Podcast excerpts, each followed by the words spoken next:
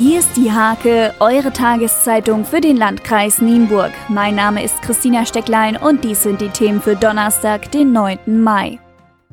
Seit Mittwoch muss sich ein 55-jähriger Stöckser zum zweiten Mal vor Gericht wegen Mordes verantworten. Der Angeklagte sitzt bereits seit rund 30 Jahren im Gefängnis. Im aktuellen Fall geht es um den Code Case Wilhelm Redberg. 1984 wurde der Hobbyangler an der Weser erschlagen. Der Angeklagte bestritt die Tat beim Prozessauftakt.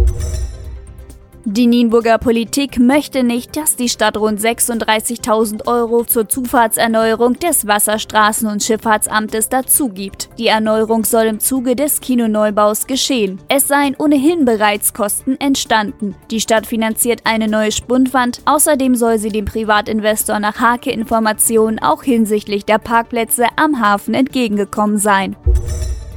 Der Stöckser Gemeinderat hat nun beschlossen, den Jägerdamm für 125.000 Euro zu sanieren. Er ist die einzige Zuwägung für die Bahn und die Staatsforst. Bei einem Bahnunfall müssen Rettungsfahrzeuge dort entlang.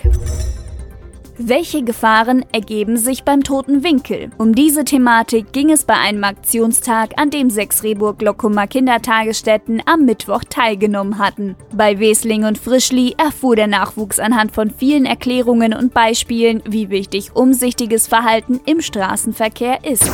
Zum Sport.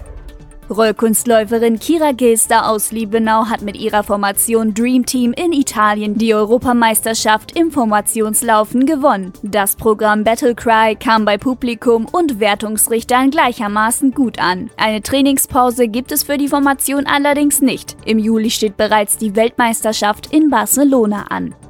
Diese und viele weitere Themen lest ihr in der Hake am Donnerstag oder unter www.diehake.de.